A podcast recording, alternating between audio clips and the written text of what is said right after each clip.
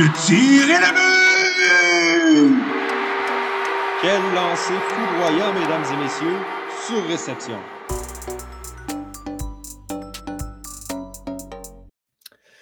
Et bonjour, mesdames et messieurs. Oui, enfin, on est de retour, l'équipe de Surréception, à nouveau avec vous pour parler, bien sûr, de hockey. Surréception, qui est le podcast 100% hockey du Club École.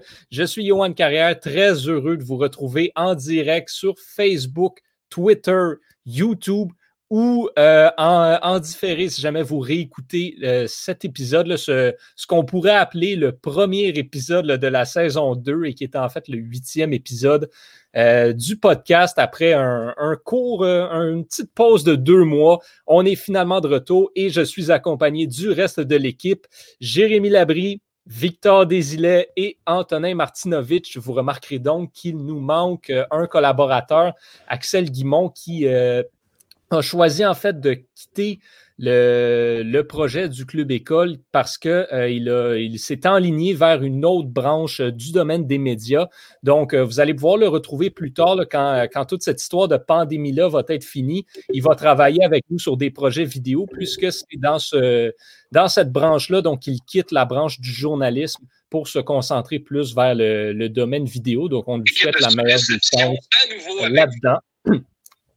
Euh, on va commencer. Euh, on a quelques nouvelles à aborder, puis ensuite, ah, ben, comme on l'avait annoncé, euh, bon, là, il y a quelqu'un qui, euh, qui écoute le, podcast sur son sel. Je pense que c'est Victor.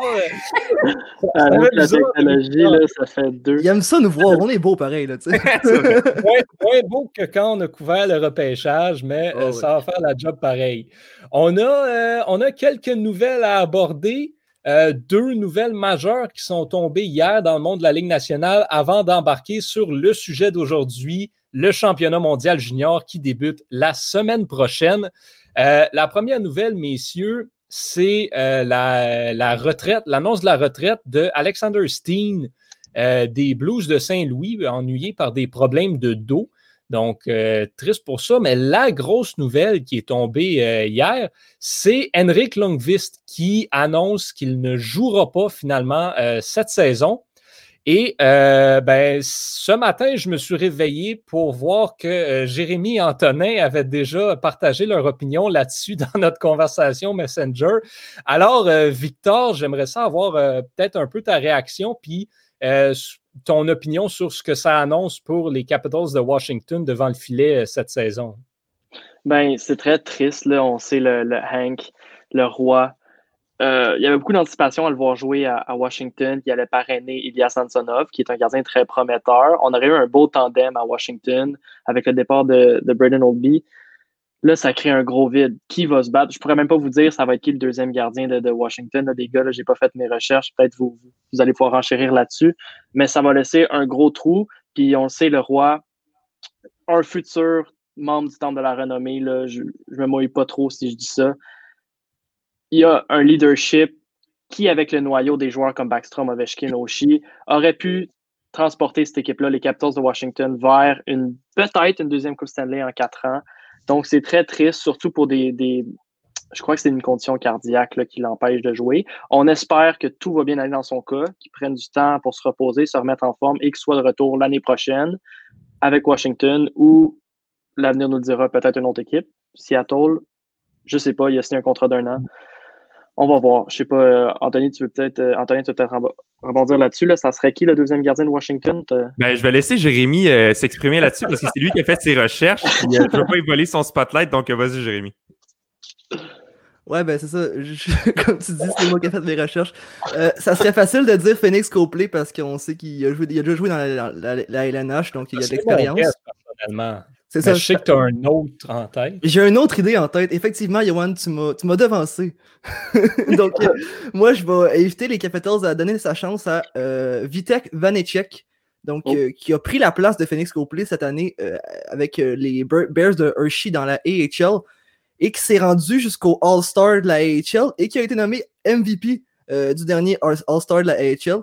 Donc, il y a une saison honorable de 0.917 de taux d'efficacité, 2.26 de moyenne de but alloué.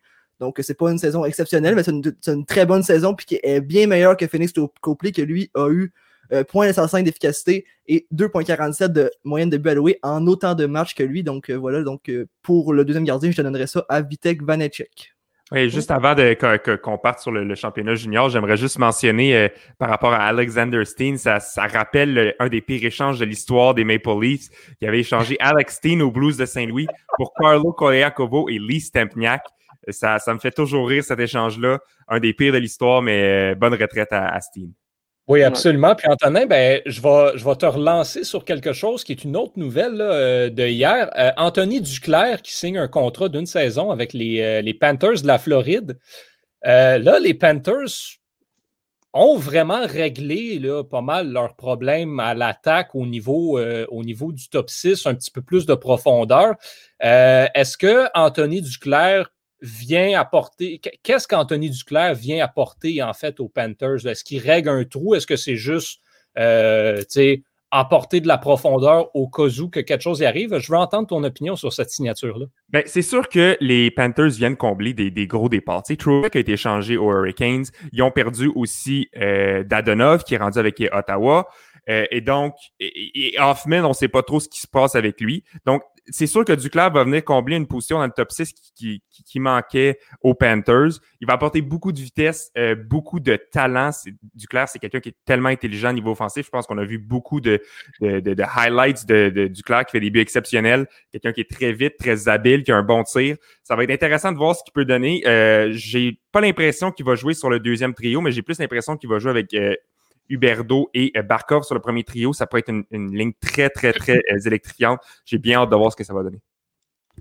Vraiment intéressant euh, là-dessus. Merci, Antonin. On garde en note le mot électrifiante. Électrifiante. bon, on embarque sur l'événement de l'année qu'on attend tous en tant qu'amateurs, que partisans de hockey, le championnat du monde junior qui se déroule euh, cette année à Edmonton, qui commence dans une semaine, en fait.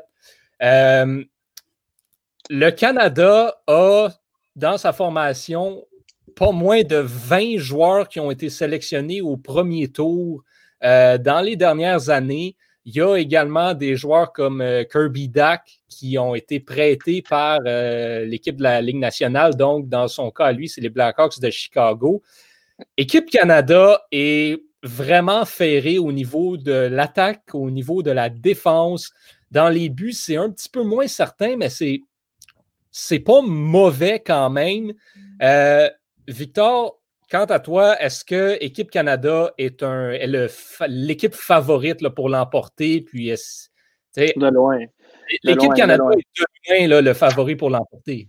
De loin, de loin. Je pense qu'on essaie d'être purement objectif dans ce podcast-là, mais il y a de quoi être optimiste pour l'équipe de l'équipe du Canada cette année. non seulement ils ont un effectif comme on n'en a pas vu, ça me rappelle des, bonnes années, les années de Tavares, Eberle, Souban, ou même à la limite 2017, 2015 quand il y avait McDavid, puis Oxen, oui, tu fais bien de le rappeler, 2005, les années où est-ce qu'il y avait des, des, on savait, là, des super vedettes à en devenir.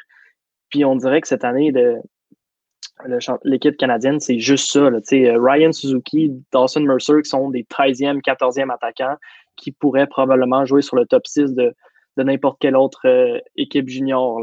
Euh, l'équipe va être très excitante à avoir joué et aussi, ils font partie d'un groupe qui, selon moi, est plus faible, le, groupe, le groupe B, avec la Finlande, l'Allemagne, puis deux autres pays donc ça ne vaut pas la peine de, nommer le nom parce qu'il risque de manger des tapes par le Canada.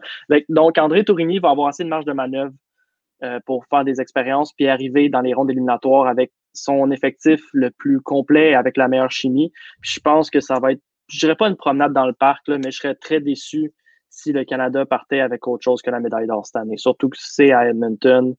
On a un territoire à défendre. Euh, Jérémy, L'année dernière, le Canada avait Alexis Lafrenière qui était carrément la super vedette de l'équipe. Cette année, euh, oui, il y a Kirby a, euh, qui a de l'expérience. Euh, il y a des joueurs comme Bowen Byram aussi qui, qui, sont assez dominants à leur position. Mais selon toi, c'est qui là, qui va être le, meneur à l'attaque de cette équipe-là ou qui va prendre le rôle de, super vedette de cette équipe-là, s'il y en a un? Ben, c'est clair que je t'aurais dit comme ça Kirby Duck, mais à part Kirby Duck, je vais dire Quentin, Byfield. Euh, on sait qu'il n'y a pas eu un très grand championnat l'année dernière. Euh, mais je pense que cette année, il va complètement exploser. Comme tu as dit, euh, Victor, ils sont dans un, dans un groupe qui est un petit peu plus faible. Et ce gars-là peut marquer des buts à profusion. Il va affronter des gardiens de, qui sont pas mal moins, moins bons que ceux qui pourraient affronter dans, dans l'autre groupe. Donc, mhm. je pense que il va être nourri par des bons fabricants de jeux aussi. Donc, je pense que Quinton Byfield va exploser. Il va être le meneur à l'attaque, mais au, niveau, euh, au, niveau, au, niveau, du leader, au niveau du leader de l'attaque, je reste avec Kirby Duck euh, à cause de son expérience puis le bagage qu'il apporte à, cette équipe-là.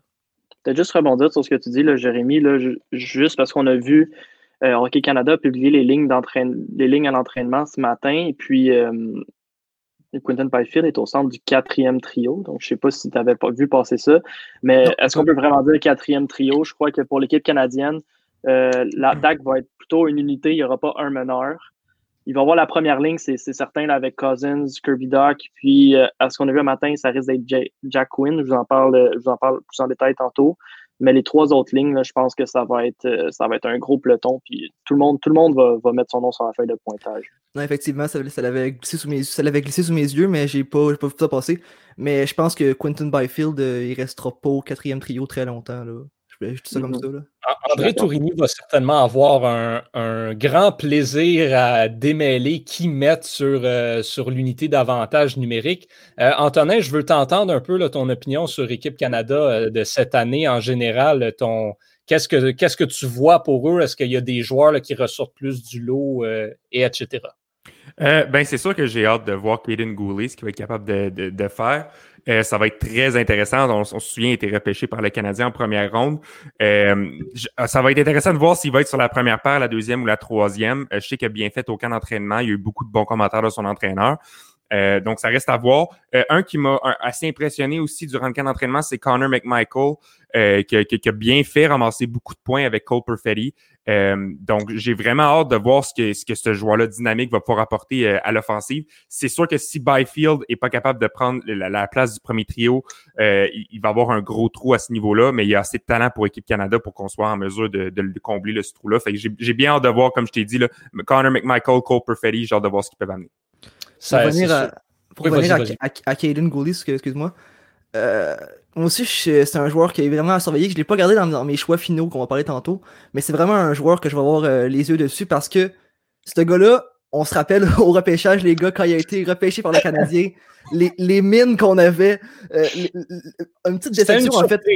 Une, une, surprise et une petite déception, je pense, pour Victor aussi. On, l'a vu. On, l'a entendu aussi. Donc, donc, ça serait intéressant de voir si on avait complètement tort parce que je pense que d'être dans cette équipe-là, ça prouve que Kaden Gouli. Ben, ça prouve que les gens disaient que Kaden Gouli, c'est un gars qui est super mature, euh, c'est un leader positif, puis je pense que c'est une force. Il y a seulement 18 ans, hein? Il y a seulement 18 ben, ans aussi, pour le rappeler. Le nombre de joueurs qui font équipe Canada à 18 ans, c'est très rare. Je crois qu'à la défense, l'année passée, il y en avait juste un et c'était Jamie Drysdale. Ça, prouve qu'il y, a une grande maturité. Là. Il est plus vieux que son âge, clairement. Mm-hmm, mm-hmm. Euh, Étienne, euh, qui s'occupe de la réalisation en arrière, qui est caché, nous, nous demande l'absence de la Lafrenière, quel impact est-ce que ça va vraiment avoir sur Équipe Canada? j'ai envie de répondre que ça va rien changer au sens que Alexis Lafrenière aurait juste rendu la chose plus facile pour Équipe Canada, mais qui est déjà tellement supérieur aux autres que fondamentalement, ça ne va pas changer grand-chose. C'est comme d'ajouter du Nutella sur un muffin au chocolat. T'en ajoutes déjà, mais il y en a déjà trop. Fait que ça ne change rien. J'adore la comparaison. Mais c'est justement une bonne question aussi que plusieurs se sont posées. J'ai envie d'avoir euh, peut-être votre opinion là-dessus. Euh, avec Victor, on en avait un petit peu parlé par le passé, mais Jérémy, on t'a peut-être moins entendu là-dessus. Euh, Alexis Lafrenière, est-ce que les Rangers de New York, selon toi, ont pris la meilleure décision en choisissant de le garder avec eux? Ben, je pense que oui, puis je pense que tu en as parlé un peu dans, le podcast du Club École, Johan le, championnat de cette année, c'est un championnat qui est complètement différent, puis on sait pourquoi. Je pense que je vous expliquerai pas qu'on est dans une pandémie. Donc, euh, c'est championnat que l'ambiance est différente, puis la situation de jeu aussi est, différente. Puis je pense que il aurait juste perdu du temps à aller être là, à aller être dans ce- ce- cette situation-là, se mettre en danger en tant que tel, ah, d'un point de vue de sanitaire, et donc juste torcher en fait. Je veux dire, je sais pas ce qu'est-ce qu'il aurait appris en fait à être là, plus Ouais. que plus que d'être au, camp d'entraînement des Rangers. il va beaucoup plus apprendre à mon avis. Surtout que la Ligue nationale semble s'enligner de plus en plus pour une relance euh, à la mi-janvier.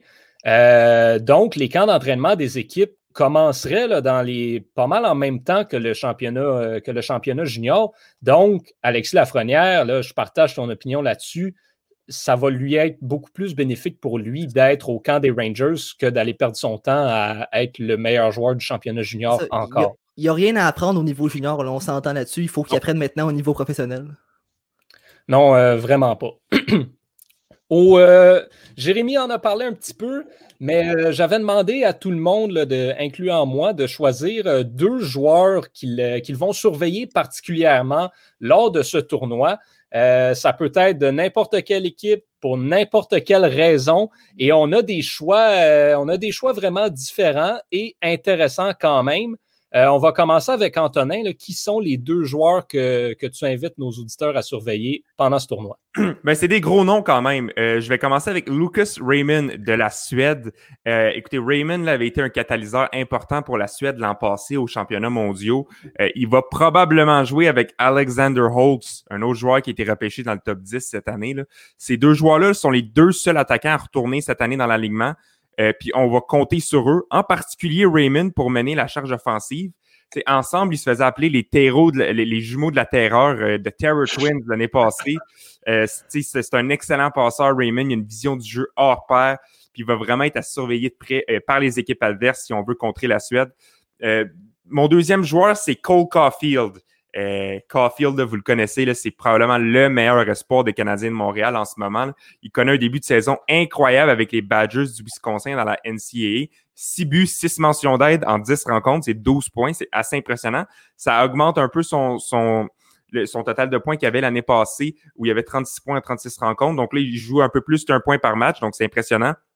L'année passée, il avait connu un championnat du- junior décevant un peu, avec un but, une mention d'aide en cinq rencontres.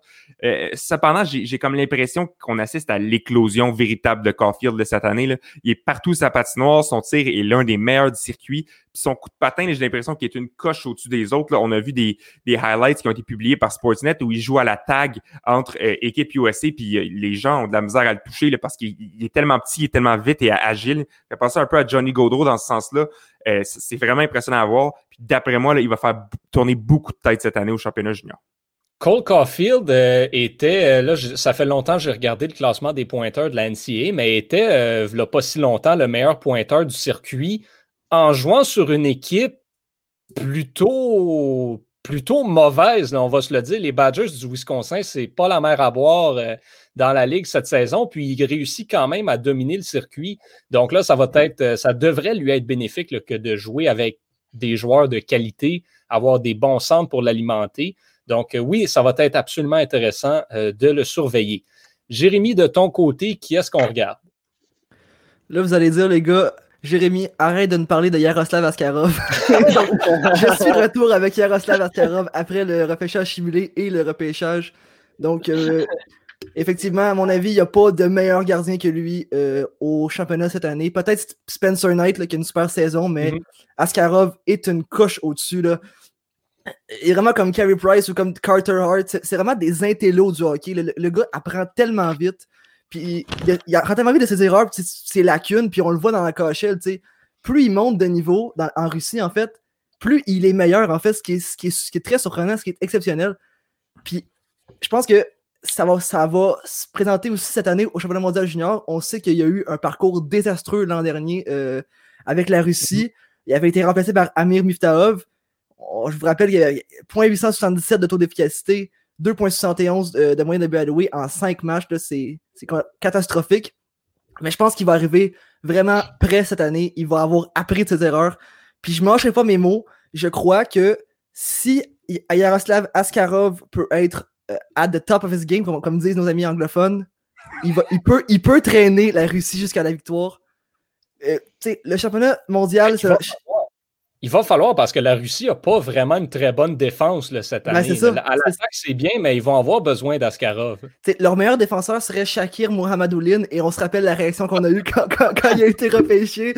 donc, euh, donc voilà, donc il va falloir que lui, il soit vraiment au- au- à son meilleur, à son sommet, parce que le championnat mondial junior, on s'entend les gars, c'est un championnat qui est très offensif. Euh, si t'arrives pas à marquer, t'es mort en fait. Je veux dire, Ouais, les ouais. défenseurs vont être portés plus vers l'attaque, donc euh, je pense que les bons gardiens dans, dans- de sa trempe à lui sont probablement des poisons pour les adversaires dans ce type de championnat-là. Donc, euh, je vais vraiment avoir mon œil sur Yaroslav Askarov cette année. Ensuite, euh, je vous, je vous dirais que je vais regarder surtout Marco Rossi, parce qu'il y a une grande question que je me pose, et je vais vous la poser, puis je vais la poser aussi à ceux qui nous écoutent en direct. Qu'est-ce que Marco Rossi va pouvoir faire avec l'équipe autrichienne? Qu'est-ce que vous pensez, les gars? Sérieusement? Une bonne question, puis euh, vas-y, Johan. Non, va- vas-y, parce que je sais que tu as une bonne comparaison là, à, à proposer. Oui, exactement. Euh, je m'étais attardé un peu à cette question-là parce que tu me l'as posée hier, Jérémy. Euh, un parallèle que je suis capable de, de- de- de tirer avec ça, c'est l'équipe euh, au IHF World Championships de l'Allemagne en 2019 où il y avait pratiquement que Leon Draisaitl comme joueur étoile sur le sur l'alignement. Les autres joueurs qu'il y avait, c'était Corbinian Holzer, Dominic Cowan et Moritz Sider et Philippe euh, Grubauer dans les filets. C'est rien d'impressionnant. Là, c'est pas des joueurs de qualité. Peut-être Cowan qui est un top 6, top 9, mais sinon, ça, ça, ça fait quand même assez dur. Et Drysdale avait été capable de porter son équipe sur le dos. Euh, il avait fait 15 points en 11 rencontres. Donc, même avec l'absence de joueurs compétents autour de lui, il avait été capable de produire à un gros niveau. Là, c'est, impressionnant, 15 points en 11 parties, surtout avec les joueurs qu'il y avait autour de lui. Donc, est-ce que Marco Rossi va être capable de ré- réaliser quelque chose de semblable? Je le sais pas. Parce que Drysdale, on s'entend, là, c'est pas au même niveau que Rossi. Là. Drysdale, il est top 5 dans les joueurs euh, mondiaux en ce moment. Là. Et de toute Donc- façon, tu- tu- tu- ce que tu me dis, les joueurs qu'il y avait avec lui, même si c'est Corbinin Holzer puis Dominic Cahoun, ça restait une meilleure équipe que ce que l'Autriche a cette, cette année. Là. Ben, Quand, quand tu regardes la formation de l'Autriche, tu as plusieurs joueurs de 17 ans qui vont être repêchés cette année et qu'on n'est pas sûr s'ils vont l'être. Et plusieurs joueurs de 19 ans qui vont retourner au repêchage cette année parce que ça fait deux ans de suite qu'ils n'ont pas été repêchés. L'Autriche l'Autriche devrait. Les gars, là, être- mais l'Autriche est dans le groupe de la mort. Là. Ils vont jouer contre les États-Unis, la Suède, la Russie, puis la République tchèque. Il y, a, il y a des limites à ce que Marco Rossi peut faire. là. Ça, fait vraiment, 10 ans, ça fait 10 ans que l'Autriche n'a pas participé au championnat mondial junior et il y a 10 ans, ils ont terminé dernier. Hey, c'est Donc- le point là, que j'essaie d'amener, c'est que l'Autriche est assurément là, l'équipe qui va être reléguée là, cette année. Il n'y a aucun doute là-dessus. là. Même, si, euh, même si la Slovaquie n'a pas vraiment une bonne formation non plus, euh, l'Autriche, selon moi, n'a n'a aucune chance dans ce tournoi-là. Là, on, on regarde une fiche de probablement là, zéro victoire, malheureusement. Euh, par contre, ce que je trouve intéressant pour Marco Rossi, c'est que ça a toujours été un joueur que moi, en tout cas personnellement, j'ai eu de la difficulté à évaluer. Euh, je l'ai souvent dit, il est arrivé vraiment su- su- sur le radar, euh, sur le tort. Donc, ça, c'est pas quelqu'un qu'on surveille depuis des années. C'est vraiment l'année passée avec, avec Ottawa qui s'est vraiment démarqué en jouant avec André Tourigny dans son système, en étant entouré de bons joueurs, d'une bonne équipe. Là, il va être avec une équipe mauvaise où il va vraiment falloir que ce soit lui qui mène l'attaque au complet. Euh, Mhm. Et c'est ça, et Marco Rossi n'est pas un. il- il- C'est un joueur à qui on peut donner la rondelle puis s'attendre à des flamèches, mais ça reste avant tout un fabricant de jeu. Fait que s'il n'y a Oui. pas de marqueur, ça va il- être il y a- le il y a pas de vrai but sur marqué. test pour lui. c'est là que on va pouvoir cerner vraiment c'est quel type de joueur, puis si c'est vraiment le genre de joueur qui peut changer l'attaque, comme le comme l'espère le Wild du Minnesota. On a, euh, on a une bonne question euh, intéressante euh, de, de notre collègue Pierre-Luc Mongeon qui nous demande, euh, qui demande à Victor dans le groupe B, donc le groupe de la mort, qui sortira vainqueur, donc qui va finir en première position de ce groupe-là. Je ne sais pas si tu veux y répondre tout de suite à cette question-là ou si tu veux attendre qu'on parle des équipes à surveiller. Ben, je peux donner un, un bref aperçu, là, en fait. Je pense que cette année, ça va être la fin de l'espèce de, de run de la gloire de la Suède, qui est à quoi? Une fiche de 4 victoires, 0 défaites dans, tous dans toutes ces phases préliminaires depuis les 13 dernières années, je crois. Donc, euh, 52 victoires, 0 défaites. Euh, ça se concrétise rarement en médaille d'or, mais cette année, ça va être la fin de cette, euh, de cette route-là. Et je crois que c'est l'équipe américaine qui va sortir en top de ce groupe-là, mais j'en parle plus tard parce que l'équipe américaine est mon équipe à surveiller. Donc, euh, restez à l'écoute. Ben, pendant qu'on t'a, euh, Victor, euh, ben moi, Jérémy, avais-tu terminé euh, ton point sur Marco Rossi? Ouais, ouais. OK, ben Victor, on va t'entendre sur tes joueurs à surveiller. OK, donc vous, vous l'avez déjà tous remarqué, là, je suis un peu biaisé aujourd'hui avec mon chandail du Canada. Donc, j'y vais pour un joueur canadien observé. on en a parlé plus tôt, les lignes d'entraînement du Canada sont sorties ce matin et puis on voit que jumelé à Dylan Cousins et Kirby Doc sur la première ligne, c'est Jack Quinn. Jack Quinn, les gars, je vous fais un petit cours d'histoire. Ça, c'est un petit gars que tout le long de son parcours euh, de hockey, il s'est fait couper du Kiwi 2, 3 à sa première année. Il s'est fait couper du Bantam 3 à sa première année. Donc, les enfants qui écoutent à la maison, euh, faire du, hockey 3 là, ça ne veut pas. Si vous ne faites pas l'équipe 3 n'abandonnez pas. Il y a toujours espoir parce que Jack Quinn a eu une progression fulgurante suite à ça. L'année passée dans la OHL, c'est 52 buts en 62 matchs, 37 mentions d'aide supplémentaires dans une équipe, comme Luan le dit, d'Ottawa qui était très surpuissante. Ils avaient égalé, avant que la pandémie arrête leur saison, leur record de victoire de l'organisation avec 50. Et puis, il restait 6 matchs à la saison, donc on aurait probablement brisé ce record-là. Par contre, fait intéressant, c'est que, encore une fois, comme Johan l'a dit, c'est André Tourigny, l'entraîneur des 67s d'Ottawa, et André Tourigny est l'entraîneur de l'équipe canadienne cette année. Donc, il sait comment utiliser Jack Quinn à ses, à ses meilleures sauces et jumelé à deux gros joueurs comme Cousins, Dak, qui ont un potentiel offensif illimité, ça va faire des flamèches. Euh, Jack Quinn n'avait pas fait l'équipe l'année passée, malgré le fait qu'il est quand même vieux. Là. Il est né le 19 septembre, donc au repêchage de cette année, en 2020, il était le joueur éligible le plus vieux. Euh, il avait manqué le repêchage 2019 de quatre jours. Donc, il arrive là à sa première année, mais quand même comme un vétéran. C'est tout un marqueur. Certains le comparent à David Pasternak, donc à Mitchell Marner. Donc, j'ai hâte de voir ce qu'il va pouvoir faire. Moi, je pense que cette ligne-là risque d'être dévastatrice. Puis Jack Quinn, on pourrait le voir sur l'équipe d'étoiles des médias à la fin du tournoi. Mon deuxième joueur, j'en ai parlé un peu plus. Euh, j'en ai pas parlé un peu plus, mais j'en ai parlé un peu dans le podcast du Club École il n'y a pas longtemps. C'est pour mes partisans du Canadien à la maison. Il s'agit de Yann Maisak. Euh, Yann Misak, euh, pardonnez-moi la prononciation, peu importe. Mais Yann Misak, euh, qui a un début de saison décevant en République tchèque, je le rappelle, dans ses neuf premiers matchs, il avait été blanchi. Euh, il avait été de l'équipe tchèque l'année dernière. Il avait seulement récolté un but, une passe. Et lui, un peu comme Rossi, va être euh, le porte-étendard de l'offensive dans son équipe. Et la République tchèque fait aussi partie du groupe de la mort. Donc, il va jouer contre les bons, joueurs adverses. Il va jouer contre les Zegras. Il va jouer contre les Podkolzin. Il va jouer contre les Lucas Raymond. Ça va tous, ça va tout être des matchs intéressants à regarder. Puis, porter attention particulière au numéro 19 parce qu'il nous appartient ici à Montréal. Donc, Johan, je te laisse enchaîner avec T2. Je suis euh, à la fois surpris et heureux que personne n'ait choisi Rodion Amirov comme euh, joueur à surveiller.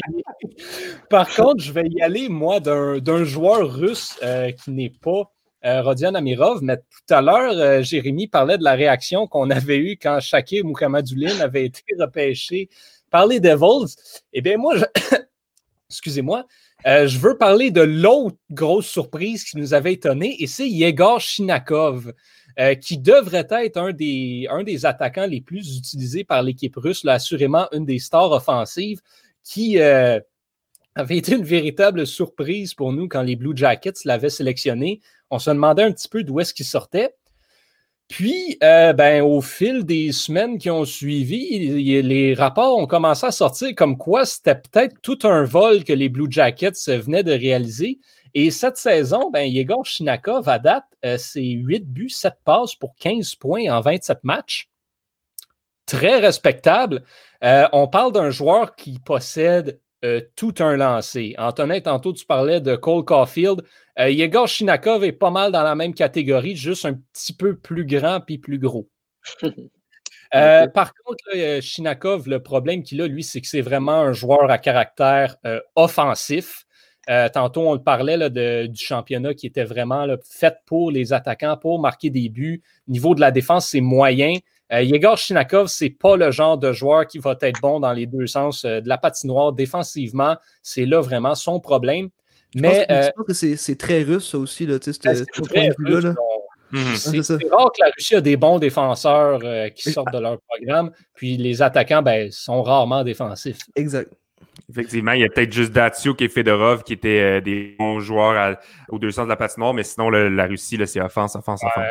Pavel Datsuk, c'était une anomalie dans le système à tous les niveaux. Euh, donc, Igor Shinakov, qui va être euh, assurément le, catalyseur de cette offensive-là de la Russie. Et mon autre joueur à surveiller, c'est un joueur qui, auquel je vais porter vraiment beaucoup d'attention, c'est Brad Lambert de la Finlande, qui sera l'un des plus jeunes joueurs à participer au championnat junior. Euh, il a, euh, en fait, attends, on est quelle date aujourd'hui? On, 18. Est, Il va avoir 17 ans demain, donc, euh, si je ne me trompe pas. Donc, il a en ce moment toujours 16 ans.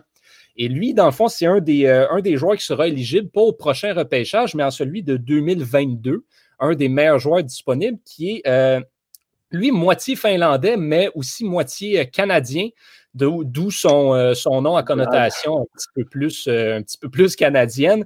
Euh, il a grandi dans la région de, Saskatoon et d'ailleurs, les, les Blades de Saskatoon l'ont sélectionné dans le dernier repêchage de la OHL. Donc, il va être. ses droits appartiennent aux Blades de Saskatoon si jamais il décide de venir jouer dans la Ligue canadienne éventuellement. Ce qui pourrait là, se voir être quelque chose d'intéressant une fois qu'il va être repêché, ben, comme il y a une équipe qui possède ses droits dans la Ligue canadienne, ben, il pourrait être euh, envoyé à Saskatoon. Mhm. Euh, à date, ce n'est pas, euh, pas une superstar de, de, la Liga finlandaise. Là. 4 buts et 3 passes pour 7 points en 18 matchs, mais pas avec une très bonne équipe. En fait, il est seulement 3 points derrière le meilleur pointeur de sa formation assez impressionnant pour un joueur de 16 ans qui ne sont généralement pas les joueurs les plus mis de l'avant dans les ligues européennes, euh, dans la Liga, dans la SHL ou dans la KHL. Donc, très impressionnant. Euh, Brad Lambert me fait beaucoup penser à euh, Alex Ovechkin. Pourquoi? là, je ne vais pas dire que Brad Lambert va être un futur marqueur de 60 buts. ce, que je trouve impressionnant de lui, et c'est un peu comme Steven Stamkos, c'est qu'il est toujours bien placé. Il trouve toujours le moyen d'être à la bonne place au bon moment. Vous, irez voir les, ses highlights. Euh, ben, premièrement, il y a un flair offensif absolument incroyable. Il y a tout un lancé, un très bon fabricant de jeu aussi, mais il se trouve surtout la petite ouverture dans la glace, là, il se démarque tellement, mais tellement bien. Je, regardais ça et je me disais, voyons, ça se peut pas. Comment est-ce qu'il fait pour toujours être libre? Ce gars-là est toujours libre et c'est ce qui fait vraiment sa force. Euh, très rapide, il va vraiment être à surveiller pour euh, l'équipe de la Finlande. Donc, ce sont mes joueurs à surveiller. Et pendant que j'ai le momentum sur la Finlande, ben, euh, je vous propose d'enchaîner sur une autre chose que je vous avais demandé, c'était de prendre une équipe à surveiller autre que Équipe Canada. Pour nos auditeurs qui connaissent peut-être bien l'équipe du Canada, mais qui sont moins familiers ou familières avec les autres formations, bien, on va essayer de faire découvrir un petit peu les autres participants. Et moi, l'équipe que j'ai choisi de, porter attention, c'est justement la Finlande qui, euh, je crois, n'a pas vraiment de chance de remporter la médaille d'or, ni même une médaille cette année, mais qui pourrait surprendre euh, à certains niveaux et montrer de belles choses, surtout qui font partie du groupe A avec le Canada, mais aussi euh, la Suisse, la Slovaquie et l'Allemagne, qui ne sont pas de très grandes puissances. Même l'Allemagne, cette année, qui a quelques bons joueurs, selon moi, va quand même finir derrière la Finlande dans ce groupe-là. La Finlande, qui ils ont?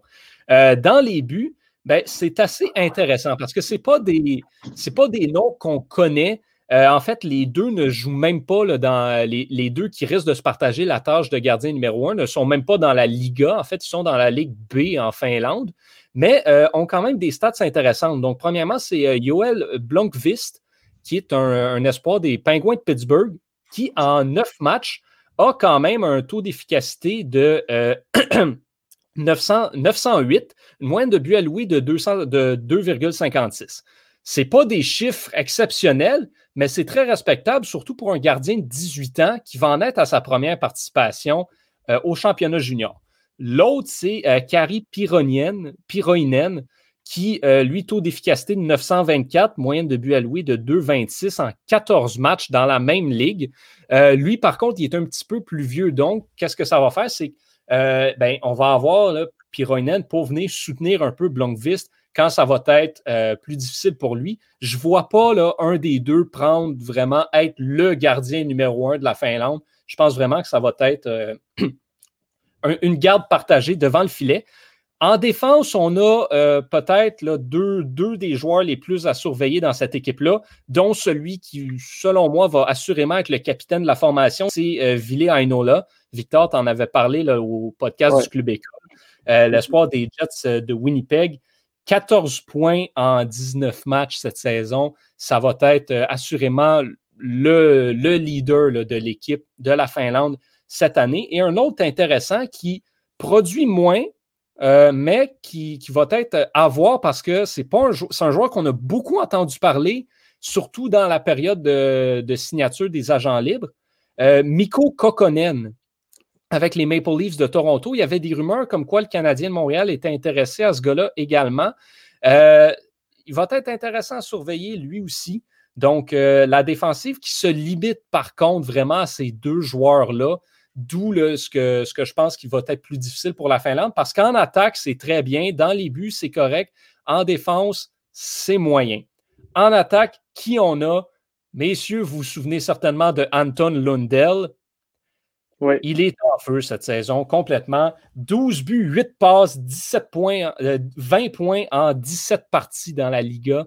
Connaît un excellent début de saison. Euh, les Panthers qui ont assurément euh, un excellent futur premier ou deuxième centre euh, sous la main. Il va être flanqué de Brad Lambert, bien sûr, et également de certains noms qui vous disent peut-être quelque chose.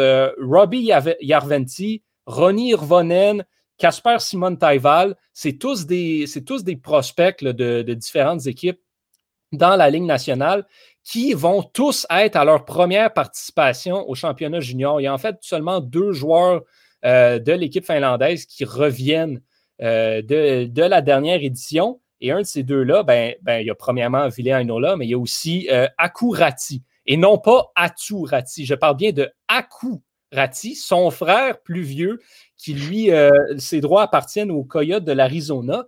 Et ça, c'est très intéressant parce que Aturati, qui était considéré par plusieurs euh, comme le potentiel choix numéro un du prochain repêchage, lui n'a pas fait la formation malgré l'avoir faite l'année dernière.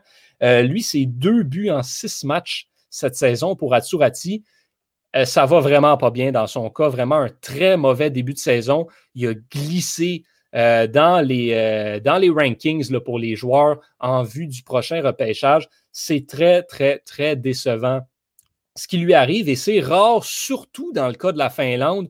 Dans le cas du Canada, ça va arriver que même si on a des bons joueurs qui, euh, pour le prochain repêchage, ça va arriver qu'on va les ignorer, mais dans le cas de la Finlande, ils sont généralement très bons pour miser sur euh, leurs bons espoirs de premier tour. Et là, ben, on a laissé Atsurati en dehors de l'équation. Donc, même s'il n'y a pas un bon début de saison, personnellement, je trouve ça assez surprenant.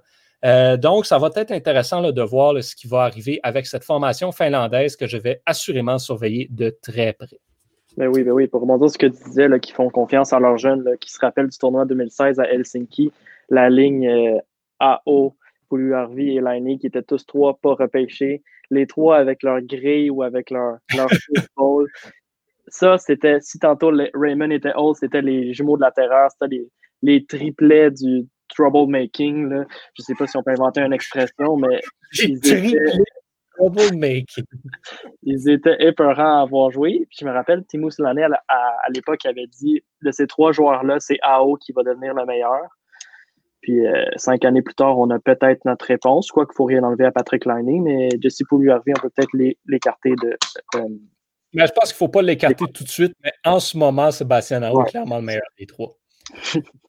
Euh, Antonin, celui qui a, le plus, euh, qui a le moins parlé de, dans les dernières minutes. On t'écoute sur ton équipe à surveiller. Ben, mon équipe, c'est la Suède, euh, parce que euh, je constate qu'elle possède quand même un alignement assez complet, là, euh, plus axé défensivement, mais tout de même, dans les filets, ils ont trois gardiens capables de faire le boulot, en Wallstead, Klang et Alnefelt. ça va être vraiment intéressant de voir qui va débuter devant la cage suédoise. Euh, en défensive, ils ont plusieurs excellents défenseurs. Thomas Bjornfoot, qui a joué pour les Kings cette saison, puis qui a vraiment impressionné. Euh, et, ils ont deux autres défenseurs qui ont été repêchés haut dans le classement, en Victor Soderstrom et Philippe Broberg. Donc, défensivement et devant la cage, là, ils sont vraiment solides. Ça va être très difficile de marquer contre cette équipe suédoise. Cette formation-là est aussi armée offensivement, comme je l'ai mentionné, tantôt avec Holtz et Raymond, qui vont faire des ravages. Mis à part ces deux-là, il va y avoir Noel Gunler et Theodore Niederbach. Euh, Gunler qui a été repêché aussi euh, quand même assez haut dans le repêchage 2021, 2020, euh, pardon. Euh, Niederbach va probablement être le centre de Holtz et de Raymond.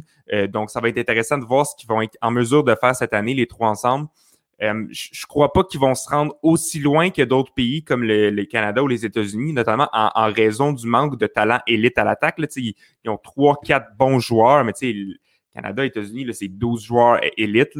Donc, euh, non, il ne se rendra pas aussi loin, mais euh, leur solide défensive devrait les supporter tout au long du tournoi. Donc, j'ai l'impression qu'il prend surprendre plus, plus qu'un messieurs.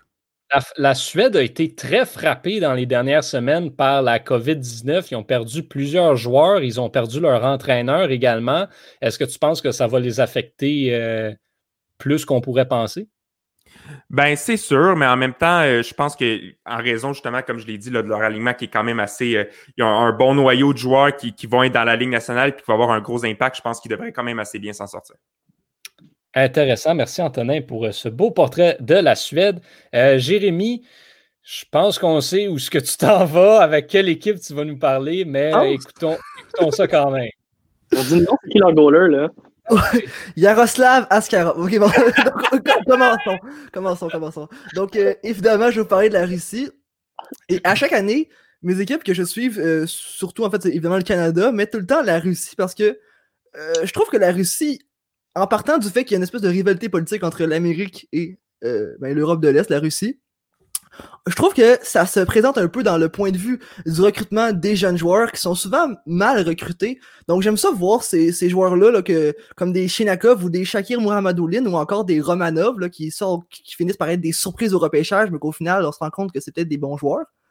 Mhm. J'aime ça les voir donc affronter des joueurs qu'on considère euh, être meilleurs qu'eux ou euh, donc de leur trempe de voir de qu'est-ce qu'ils valent vraiment, en fait.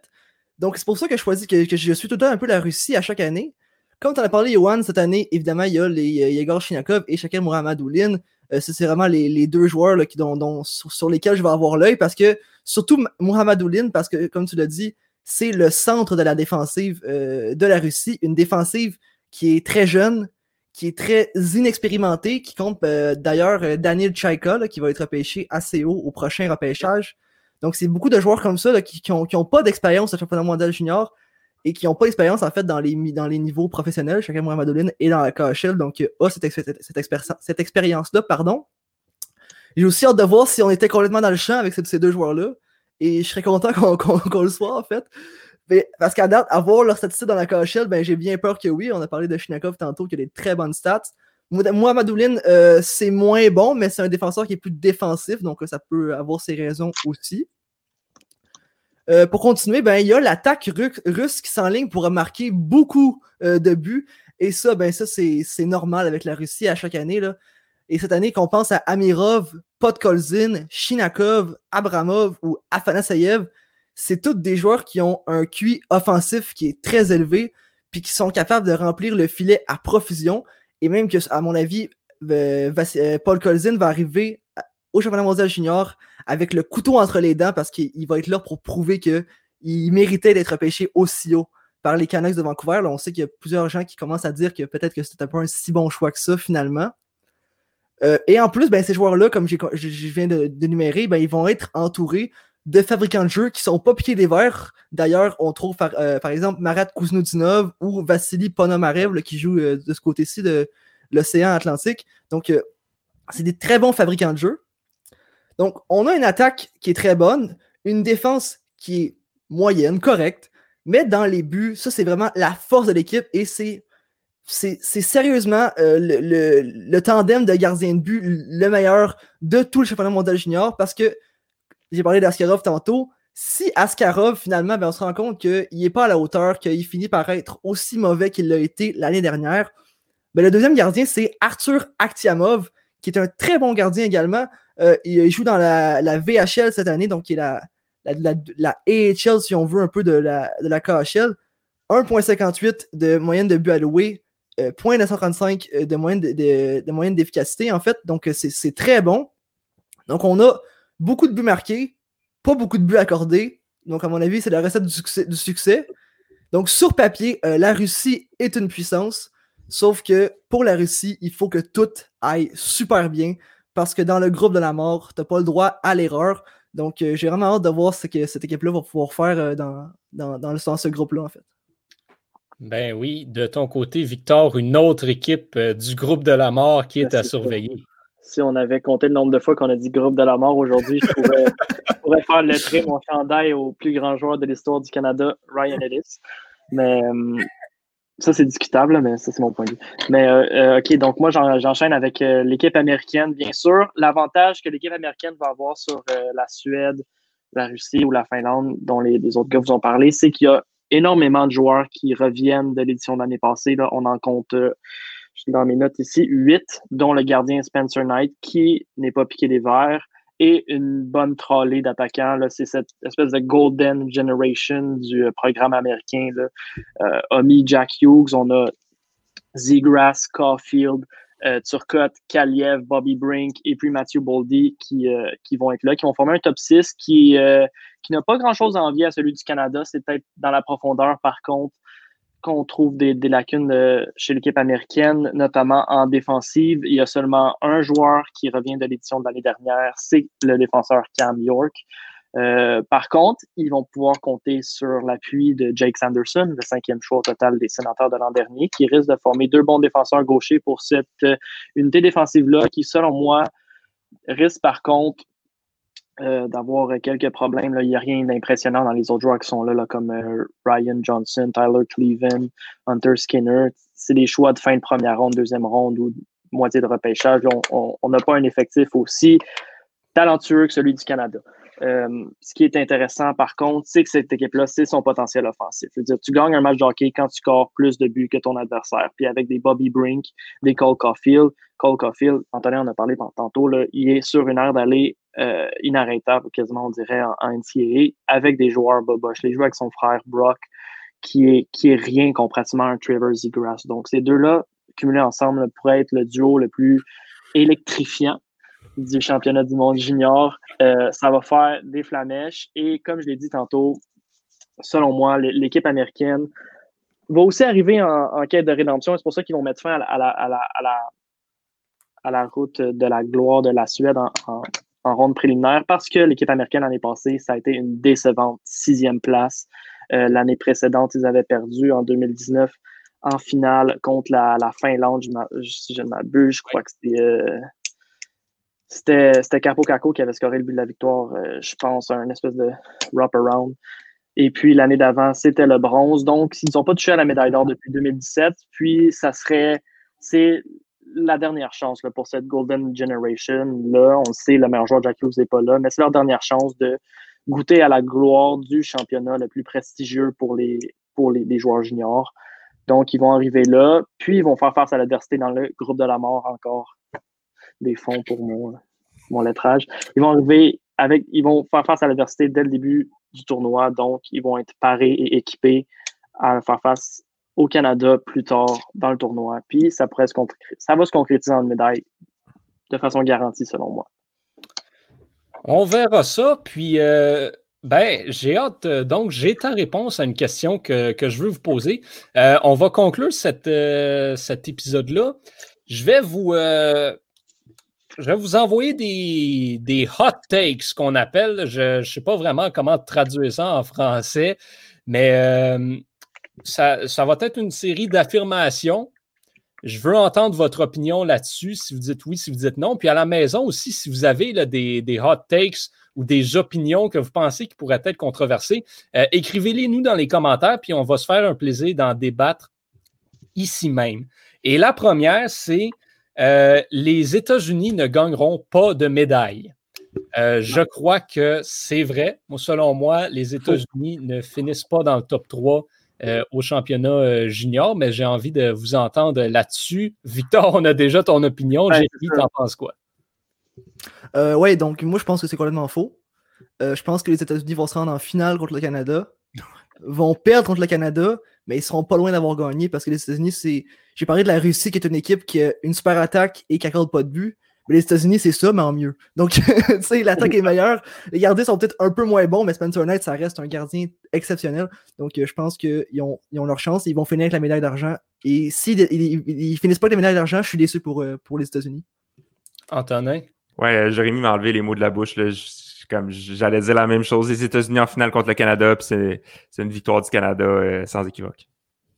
Ça va être intéressant de, de suivre ça. Moi, je suis pas d'accord. Moi, j'ai. J'ai l'impression que là, les, les États-Unis vont être déçus. là. Moi, je vois vraiment, euh, je vois vraiment plus ça là, comme une finale, euh, une finale Canada-Russie. Ouais, mais il faut quand même que, tu sais, que tu dises les États-Unis perdent deux fois. Oui, Ils perdent en demi-finale, puis en finale de consolation. Donc, OK, la Russie, peut-être tu peux les placer par-dessus eux, mais quelle deuxième encore. équipe? Qui perdent encore de finale. contre. Ouais, ouais, ça dépend. Ça va dépendre de leur classement dans le, dans le groupe. euh. Mais tu sais, l'avantage d'un groupe de la mort, c'est que dès que tu finis dans le top 3, disons que les États-Unis offrent des performances médiocres, finissent troisième réalistiquement de leur groupe, ils vont quand même jouer contre les deuxièmes de l'autre groupe, qui vont être l'Allemagne ou la Finlande, qui sont vraiment des adversaires à leur portée. Donc, ça serait très étonnant que, que les États-Unis ne passent pas les quarts de finale, selon moi. Je pense que ça pourrait arriver, mais euh, en tout cas, j'ai pas vraiment, j'ai pas 100% confiance là. J'ai pas autant confiance que vous en l'attaque de cette équipe américaine. là. Et la Russie, donc, euh, tu dis la Russie pour, euh, pour les raisons que j'ai énumérées tantôt ou d'autres t'as d'autres raisons? Ben, je dis la Russie, ben, premièrement, euh, en, en raison des, des gardiens. Selon moi, en fait, c'est l'attaque va être la plus, ça va être l'attaque la plus dominante après celle du Canada dans ce tournoi-là. Puis je pense que ben, il y a simplement, le, le- ils vont avoir le parcours à la médaille d'or euh, le plus facile, euh, ben, à, la, à la finale en fait, le plus facile dans ce tournoi-là, selon moi. Donc, L'équipe qui va finir premier du groupe de la mort va avoir un- après un petit chemin euh, de dentelle quasiment. Ben, Ouais, c'est ça. Puis selon moi, c'est la Russie qui va finir en avant de, de ce groupe-là. On va s'en reparler. Ça, on va s'en reparler, c'est clair. Mais c'est possible, en fait, à, mon- à mon point de vue, à moi, la- les États-Unis ont peut-être une attaque égale, mais ont une meilleure défense, même si elle n'est pas si bonne que ça, même si on des moins bons gardiens. Donc, c'est pour ça que vraiment une bataille de gardiens. C'est une bataille de gardiens complètement. complètement. cet affrontement-là. Euh, D'ailleurs, parlant de gardiens, Yaroslav Askarov ne sera pas nommé euh, meilleur gardien du tournoi. Je répondrai pas à ça. Tu, penses que tu, sais, tu penses que tu sais mon point de vue là-dessus? Moi, euh, je suis d'accord. Euh, J'ai j'ai extrêmement confiance en, l'équipe américaine, même si je ne veux pas les voir gagner par-dessus l'équipe canadienne, mais je crois que Spencer Knight euh, va, prouver toute sa valeur. Euh, il est sorti au même rang de repêchage que Askarov, je crois, à une différence. dire, en, termes d'évaluation de talent, Spencer Knight et, et Askarov, c'est similaire, mais l'année de plus d'expérience ou d'âge, de maturité de Spencer Knight va faire la différence il va être, euh, il va être très bon. Il va être très bon. Puis je n'écarterai pas non plus euh, le gardien montréalais, là, Levi du Canada, qui risque d'être le gardien partant. Mhm. Puis euh, je dis pas qu'il va avoir un job facile, mais tant qu'il livre la marchandise, euh, il peut mener son équipe à la victoire, puis ça peut lui valoir sa place sur l'équipe sur l'équipe d'étoiles. bon. Ce euh, commentaire-là me fait beaucoup rire. Croyez-vous que Vladimir Poutine pourrait coacher la Russie éventuellement? Non. Que ce ce que vous savez pas, c'est que Jérémy écoute année après année les matchs de la Russie parce qu'il y a un, il y a un crush sur Valérie Bragin. Donc, Jérémy, je vous Non, moi, c'est Igor Larionov, là, je suis désolé. Il y a quelque chose dans les yeux, hein? Ouais, des yeux, c'est ça. Ah, Ça me, ça me fait tomber. Antonin, est-ce que Yaroslav Askarov va être nommé gardien du tournoi? Oui, oui, oui. J'ai de la misère à, à concevoir qu'un gardien va lui, va lui voler le, le spotlight. Là, je pense que Askarov est une coche au-dessus de tout le monde. Puis avec le début de saison, justement, qu'il connaît, euh, je pense qu'il est au sommet de sa forme. Je pense qu'il va vouloir venger sa performance douteuse de l'année passée. Euh, puis il a réussi un alignement assez complet, donc je pense qu'il va sortir de là avec euh, l'équivalent du trophée Vizina pour le, championnat junior.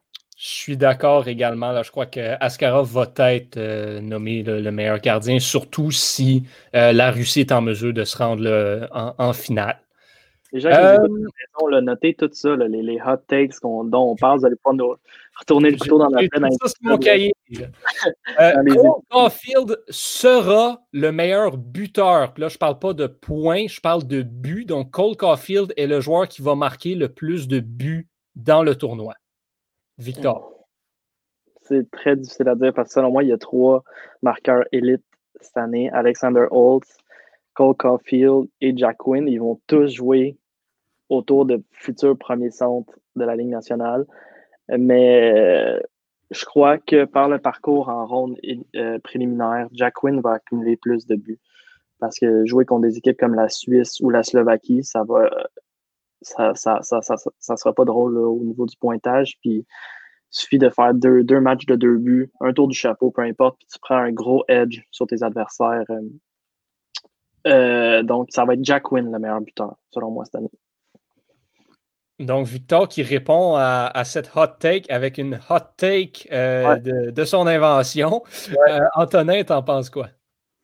Euh, ben, je pense qu'il y a des très, très, très bonnes chances de, de finir meilleur buteur. C'est sûr qu'il y a, d'autres gars qui, qui, pourraient, qui pourraient lui prendre la palme. J'avais beaucoup aimé le trio de, avec Boldy et Turcotte l'année passée.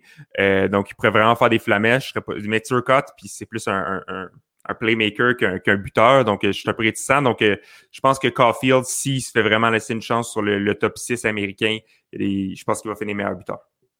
Et Jérémy? Je suis d'accord avec Anthony. Je dit la même chose, en fait, là, avec euh, le trio qu'ils vont, vont former. je pense que Caulfield, lui aussi, va arriver pour venger, pour venger son parcours de l'an dernier. donc, je pense pas qu'il va laisser les, les, buts lui glisser en dessous des yeux. Je crois que, euh, puis ce que Victor apporte comme point, euh, c'est vrai. Euh, le Canada va avoir là, des, équipes plus faciles à jouer contre, contre qui il pourrait marquer plus de buts. Je crois par contre que Cole Caulfield va avoir vraiment beaucoup plus de temps de jeu que même des gars comme Jack Quinn, considérant à quel point l'attaque du Canada est plus complète. donc, je ne crois pas que Cole Caulfield va être le meilleur buteur du tournoi. Je ne sais pas si ça va être un joueur du Canada. Selon moi, ce ne sera pas Jack Quinn, mais euh, je ne crois pas que ça va être Caulfield non plus, mais je ne pourrais pas me prononcer. On a Guillaume sur Facebook qui nous dit que ça sera euh, Yann Maïsak, le, le meilleur buteur du tournoi. Si c'est ça, on vient de faire tout un vol et c'est confirmé. absolument. absolument. Euh, prochaine, euh, prochaine affirmation, le meilleur pointeur du tournoi, donc point en général, euh, va en marquer plus que Samuel Fagemo, qui avait été le meilleur pointeur l'année dernière avec 13. Donc, le meilleur pointeur du tournoi va marquer plus que 13 points cette année. Antonin. je suis d'accord je pense qu'il y, a tellement de talent cette année. Je pense qu'il y a tellement de compétition à l'interne aussi. Euh, il y a un joueur qui va, qui va juste go off, puis qui va, d'après moi, ça va finir avec 14-15 points. Mhm. Jérémy? Même chose, je pense que on parle d'offensive au championnat mondial junior. Les offensives sont superbes cette année, donc euh, il y a des buts qui vont marquer. Puis déjà, quand, on, déjà, quand un championnat mondial junior, on marque des, des, games de, de 8 à 4 ou des 7 à 1, donc je pense euh, on va construire sur, cette lignée-là, puis il va y avoir un joueur qui va battre ce record-là. On se souvient de la dégelée que c'était le Danemark qui avait mangé contre le Canada de 14-0 euh, en 2018, je pense. C'était pas drôle. Euh, Victor, ton opinion là-dessus? Euh, moi, je vais renchérir encore avec un hot take et je dirais qu'il y a plus qu'un joueur qui va faire 13 points. 2-3 selon moi. Il, y a, tellement de, de duos dynamiques cette année. Vu de c'est trop facile. 100% d'accord, puis c'est exactement ce que j'allais dire. Selon moi, il va même. Il y, a, tellement de bons joueurs bien entourés. On mm. regarde peut-être 4-5. Dans, chaque équipe, dans chaque équipe. Ouais. Lundell, Lambert, euh, Dash Cousin, puis tu peux rajouter Quinn à ça. Tu peux avoir euh, Caulfield Zegras, tu vas avoir Olds, les, tes, tes, euh, tes, Twins de la terreur. Là. Il y a des trios offensifs parfaits. C'est tellement bien. des, même, même l'Allemagne, parce que Guillaume nous demande si Tim Stutzler va participer au tournoi. Il est supposé, là, il fait partie de, de l'alignement de, de l'Allemagne, donc devrait être remis de sa blessure et tout. Donc, il est dans la bulle d'Edmonton faut pas écarter euh, non plus que l'Allemagne fait partie de ce groupe plus faible. Donc, ils vont jouer contre la Slovaquie, ils vont jouer contre la Suisse. Studley, Peterka, Reichel, ce trio-là pourrait amasser son lot de points aussi là, euh, contre ses, adversaires. Reichel ne sera pas là, en fait. Il est avec la COVID-19. Avec la COVID. Euh, dernier, dernière affirmation pour conclure cet épisode. Bowen Byram va finir dans le top 3 des pointeurs du Canada. Oh, des pointeurs. Oh, des pointeurs. Non. J'aurais dit meilleur défenseur, mais dans le top 3 des pointeurs, je sais pas. non, non, Il, y a, trop, de bons attaquants pour que Byram. Puis Byram, c'est pas un. J'ai pas l'impression que c'est un Eric Carlson qui, va faire 80 points par saison. Là. Euh, fait que moi, j'ai pas l'impression qu'il va finir dans le top 3. Même, même, je serais pas surpris qu'il finisse pas dans le top 5. Euh, d'après moi, il va être 7-8e derrière 5-6 C'est un gars qui contrôle le jeu, qui joue très bien dans les situations offensives comme celle-là, mais je pense pas que c'est autour de lui que l'offensive va tourner au mm-hmm. point qu'il finisse dans le top 3 des pointeurs. Il y a deux façons que je vois le, championnat du monde arriver. Soit que. C'est parce que je crois que le Canada va tellement être dominant qu'ils vont marquer leur lot de buts à 5 contre 5. souvent, on le sait, sur des buts à 5 contre 5, les, défenseurs ne sont pas trop impliqués sur la feuille de pointage. Ils ne récoltent pas autant de points que sur l'avantage numérique. Sauf que ça peut être un couteau à double tranchant si le Canada est tellement dominant qu'ils font prendre des punitions en masse aux adversaires. Puis là, ils se retrouvent sur le power play, puis ça va juste être létal. Puis là, Bowen Byron pourrait récolter son nombre de points. Mais je pense, euh, je suis d'accord avec Antonin, la, la, la, puis Jérémy, la force attaque est, trop grande. Ça va être 5-6 attaquants qui vont être au sommet. Byron, va avoir son, son, son peut-être son 1 point par match mais il va être en bas. Il ne sera pas dans le top 3, certainement pas. Mais c'est vrai que ça va être le meilleur défenseur du tournoi. Je vais dire, Bowen Byram ne sera pas dans le top 3, mais sera dans le top 5 des pointeurs du Canada. Je pense que l'attaque va vraiment passer par lui. Il va, ramasser beaucoup de deuxième passes. Euh, dans ce tournoi-là, puis il devrait avoir beaucoup de temps d'utilisation. c'est clair, ce gars-là, c'est le, point, le point de départ de ton attaque. Après ça, si tu laisses les joueurs attaquer. Exactement. Puis sur l'avantage numérique, il va être absolument, euh, absolument dominant. Euh, peut-être pour finir avec, les, avec le commentaire de Guillaume qui nous demande l'utilisation de Ryan Suzuki. moi, selon moi, c'est le c'est l'attaquant d'extra, c'est l'attaquant de trop dans cette formation-là. Je pense qu'on va le voir beaucoup en ronde préliminaire pour voir ce qu'il est capable de faire, mais je ne serais pas surpris qu'il soit mis de côté là, pour, euh, pour les rondes de médailles. Non, non, il va peut-être être quatrième centre, mais pas, pas plus que ça.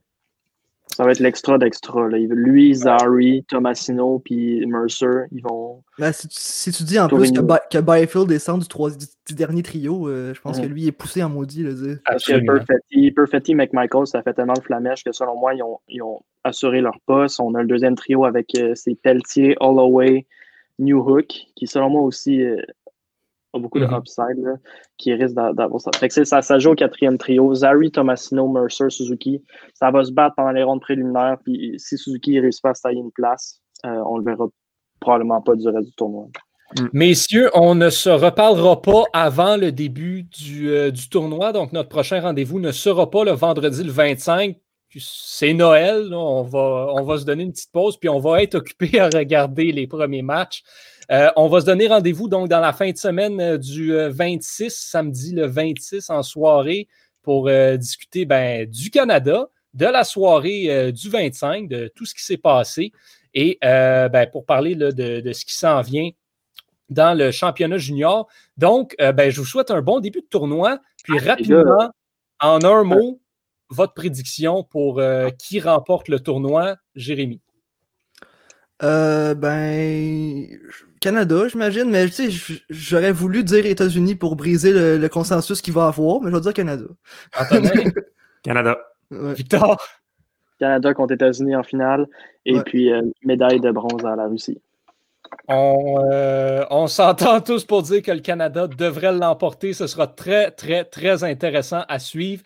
Euh, à la maison, ben, au nom de toute l'équipe, je vous souhaite de très joyeuses fêtes. On se reparle euh, après Noël, avant le jour de l'an. Ce sera donc l'occasion pour nous de se souhaiter la bonne année. Mais en attendant, joyeux Noël à tous ceux et celles qui célèbrent cette fête. Puis portez-vous bien, restez chez vous, pas trop de folie. Puis euh, passez un excellent championnat du monde junior. À la semaine prochaine.